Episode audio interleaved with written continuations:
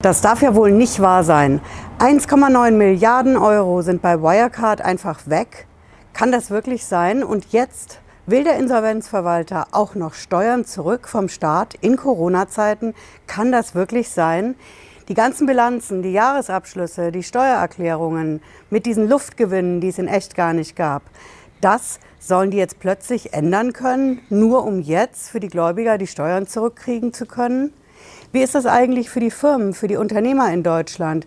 Wenn die merken, dass sie zu viel Steuern bezahlt haben, dass die Steuererklärungen falsch waren, aus welchen Gründen auch immer, können die dann einfach auch so sagen, Schnick, ich ändere das mal, ich erkläre das gleich. Bleiben Sie dran.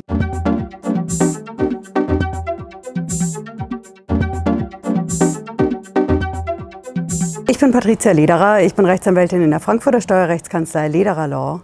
Ich freue mich, dass Sie dabei sind. Ich nehme Sie wieder mit auf die Terrasse heute bei uns in der Kruppstraße in der Kanzlei, weil es einfach drin viel zu heiß ist. Wir haben heute wieder so einen 32 Grad Tag gehabt und ähm, nicht wundern, die Geräusche im Hintergrund, das ähm, Rauschen, das ist der Wind. Wir haben auch ein paar Tiere hier zu Gast und natürlich auf der Kruppstraße den Verkehr. Also, wir knöpfen uns heute mal die Akte Wirecard vor. Wirecard, der Skandal geht ja durch alle Medien. Ich habe auch ein paar Interviews dazu gegeben. Die Dinger habe ich hier unten verlinkt. Im Endeffekt geht es bei Wirecard natürlich auch um die Steuern. Denn wir haben das Thema Bilanzen, Jahresabschlüsse und Steuererklärungen. Das ist in den letzten Jahren alles komplett falsch abgegeben worden. Da stecken Luftgewinne drin, die es in der Form nie gab, Umsätze und Gewinne und Wirecard hat, so heißt es zumindest, darauf auch Steuern bezahlt. Und die wollen die jetzt zurück. Die Akte Wirecard ist aber auch definitiv eine Akte Wirtschaftsprüfer. Wirtschaftsprüfer-Skandal. Das ganze Ding erinnert schwer an die Nullerjahre. Da hatten wir das Ganze auch in den USA mit Enron. Der große Skandal mit der eigentlichen Stromenergieerzeugerfirma. Das war auch ein Skandal der Wirtschaftsprüfer. Damals ging es um die Wirtschaftsprüfungsgesellschaft Arthur Anderson. Das war eine von den Big Five und das ist auch der Grund, weswegen die Big Five heute nur noch die Big Four sind. Arthur Anderson von damals hat viele Wirtschaftsprüfer zu Ernst Young gebracht und die stecken jetzt mittendrin im Wirecard-Skandal. Und da geht es um richtig viel Geld.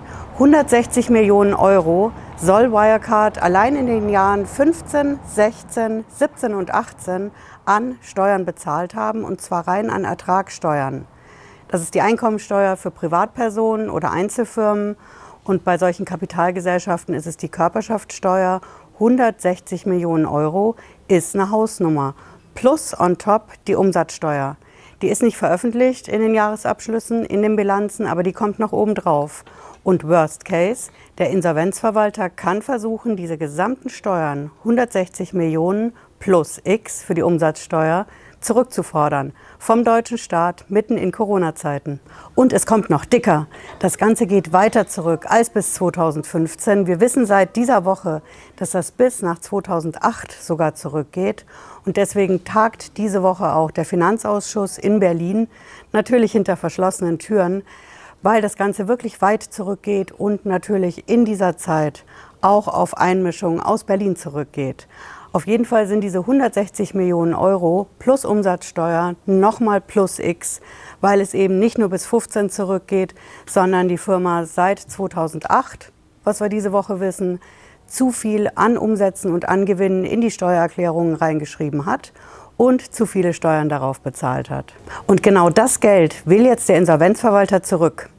Die Aufgabe vom Insolvenzverwalter ist ja im Prinzip, die ganze Insolvenzmasse erstmal zu sichern und das Vermögen zusammenzukratzen und zu mehren, also zu vermehren für die ganzen Gläubiger, die auf der Matte stehen. Und deswegen prüft der Insolvenzverwalter jetzt aktuell, wie er an diese ganzen zu viel gezahlten Steuern zurückkommen kann. Kann er da einfach die Steuererklärungen ändern, die Jahresabschlüsse, die Bilanzen und dann sagen, okay, was wir damals hatten, da gab es zwar eine Erklärung und einen Steuerbescheid, aber jetzt reiche ich halt was anderes ein. Geht das so einfach? Nee, so einfach geht es definitiv nicht. Da gibt es ein paar Fallstricke und natürlich auch ein paar Hürden, die der deutsche Steuergesetzgeber eingebaut hat, damit ich, wenn ich einen Fehler entdecke in meinen Bilanzen oder in meinen Steuererklärungen, eben nicht so einfach an die zu viel gezahlte Steuer zurückkommen kann.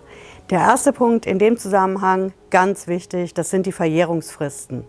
Ich kann nicht jetzt einfach in 2020 hingehen und sagen, hm, ich habe vielleicht 2015 den Fehler entdeckt, ich habe ihn vielleicht 2012 entdeckt und jetzt mache ich halt meine korrigierte Bilanz, meinen Jahresabschluss, mache eine neue Steuererklärung, dass es schon einen alten Steuerbescheid gibt, geschenkt, ich reiche das Ganze jetzt ein.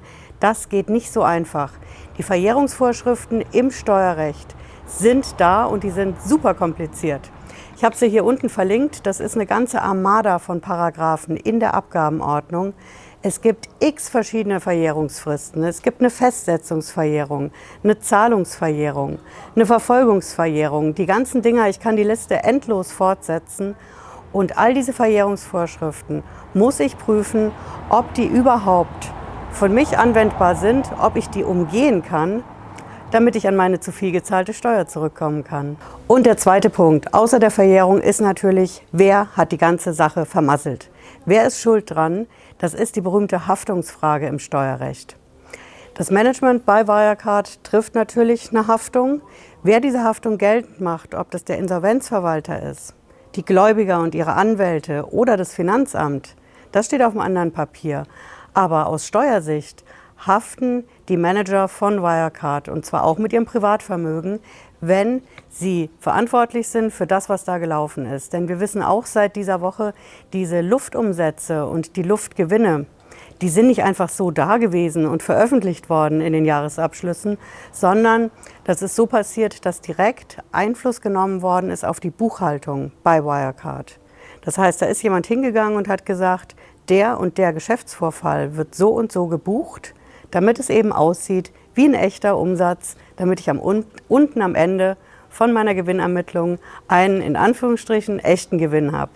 Und diese Einflussnahme auf die Buchhaltung, das ist das Ding, wo jetzt geprüft werden muss, wie ist das Ganze zustande gekommen? Wer hat diesen Einfluss genommen? Wer in welcher Hierarchieebene im Management bei Wirecard?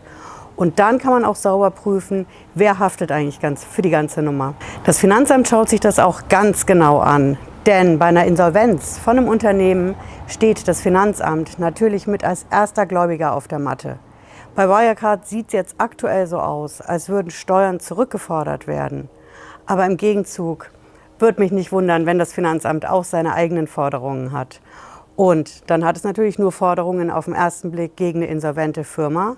Und als nächstes schaut sich an, das Finanzamt, wer haftet dafür.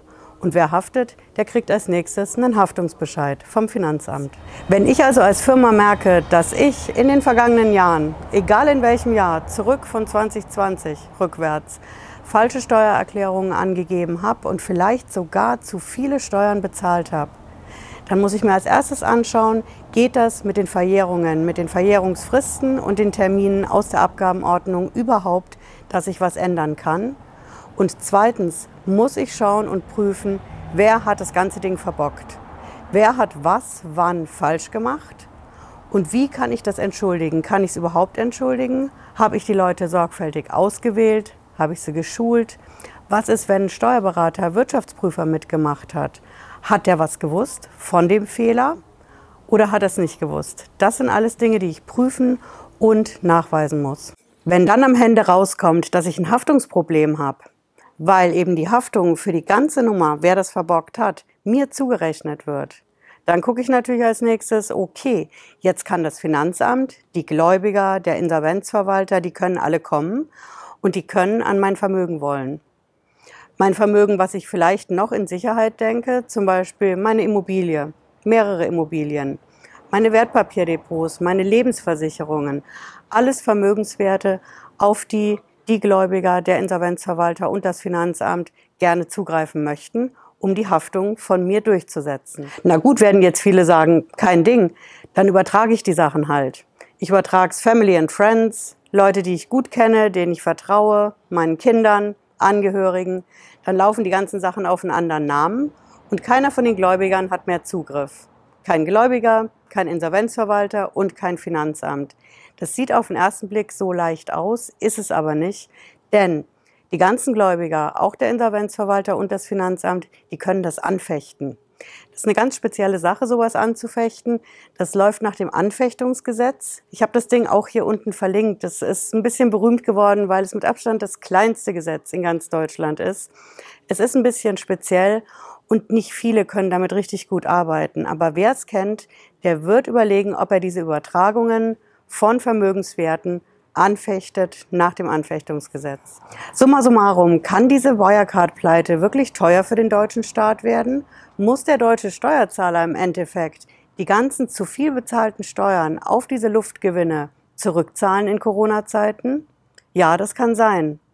Aber kann es wirklich sein, dass der Insolvenzverwalter bei Wirecard bis ewig in die Vergangenheit zurückgeht, sogar bis 2008, wie wir jetzt wissen, und alle zu viel gezahlten Steuern seitdem wirklich zurückfordern? Das geht nicht so einfach. Es gibt ein paar Hürden im deutschen Steuerrecht, vor allen Dingen die Verjährungsfristen. Die Verjährungsfristen machen zum großen Teil einen Riegel davor, die schieben einen Riegel davor, weil ich einfach nicht jetzt hingehen kann in 2020 und sagen kann, Leute, seit 2008 habe ich zu viel Steuern bezahlt, das ändere ich mal eben und hole es mir jetzt zurück. Das geht so einfach definitiv nicht. Und ich habe natürlich auch immer die Haftungsfrage. Wer hat das ganze Ding verbrochen bei Wirecard? Und da kann ich nicht pauschal sagen, Management, Ebene 1, 2, 3, sondern ich muss genau die Personen rauspicken. Ich brauche eine lückenlose Beweiskette. Wer hat wann welche Anweisung gegeben, damit diese Scheingewinne in der Gewinnermittlung auftauchen. Welche Buchungen von Umsätzen, die es nicht gab, ist wann, durch wen veranlasst und autorisiert worden. Und wenn ich das gemacht habe, dann bin ich beim Thema Haftung und dann muss ich mir als nächstes anschauen, bei dem der haftet, kann ich da was holen? Ist da was übertragen worden an Familienmitglieder, Angehörige? Wenn ich da was finde, kann ich versuchen, das anzufechten. Ob ich damit durchkomme, steht auf einem völlig anderen Blatt. Denn so viel steht fest, jeder Unternehmer, jeder Selbstständige, der merkt, dass bei den Steuererklärungen in der Vergangenheit, was nicht richtig gelaufen ist, dass zu viel Steuern bezahlt worden sind, der hat als erstes Mal ein Recht, das zu prüfen, was ist zu viel bezahlt worden. Erstens mal, wie viel, wie weit geht es zurück, greift eine Verjährungsvorschrift, wer hat Schuld an der ganzen Nummer und kann ich das im Nachhinein korrigieren. Das ist einfach die Ausgangslage. Und wenn ich das geprüft habe, dann kann ich schauen, gehe ich in aller Ruhe aufs Finanzamt zu, aber noch bevor die Verjährungsfrist abläuft, oder muss ich beim Finanzgericht klagen, um meine Steuer, die ich einfach zu viel bezahlt habe in den letzten Jahren, zurückzubekommen. Wenn Sie noch mal reinhören wollen in die ganze Sendung, die Sendung gibt es auch als Podcast, noch mal in ganzer Ruhe zum Nachhören. Hier unten habe ich es verlinkt. Und wir sehen uns, wenn Sie mögen, wieder spätestens nächsten Freitag 18.30 Uhr hier auf dem Kanal oder schon vorher, wenn es was brandaktuelles zu berichten gibt. Bis dahin, ich wünsche Ihnen einen schönen Abend. Ciao.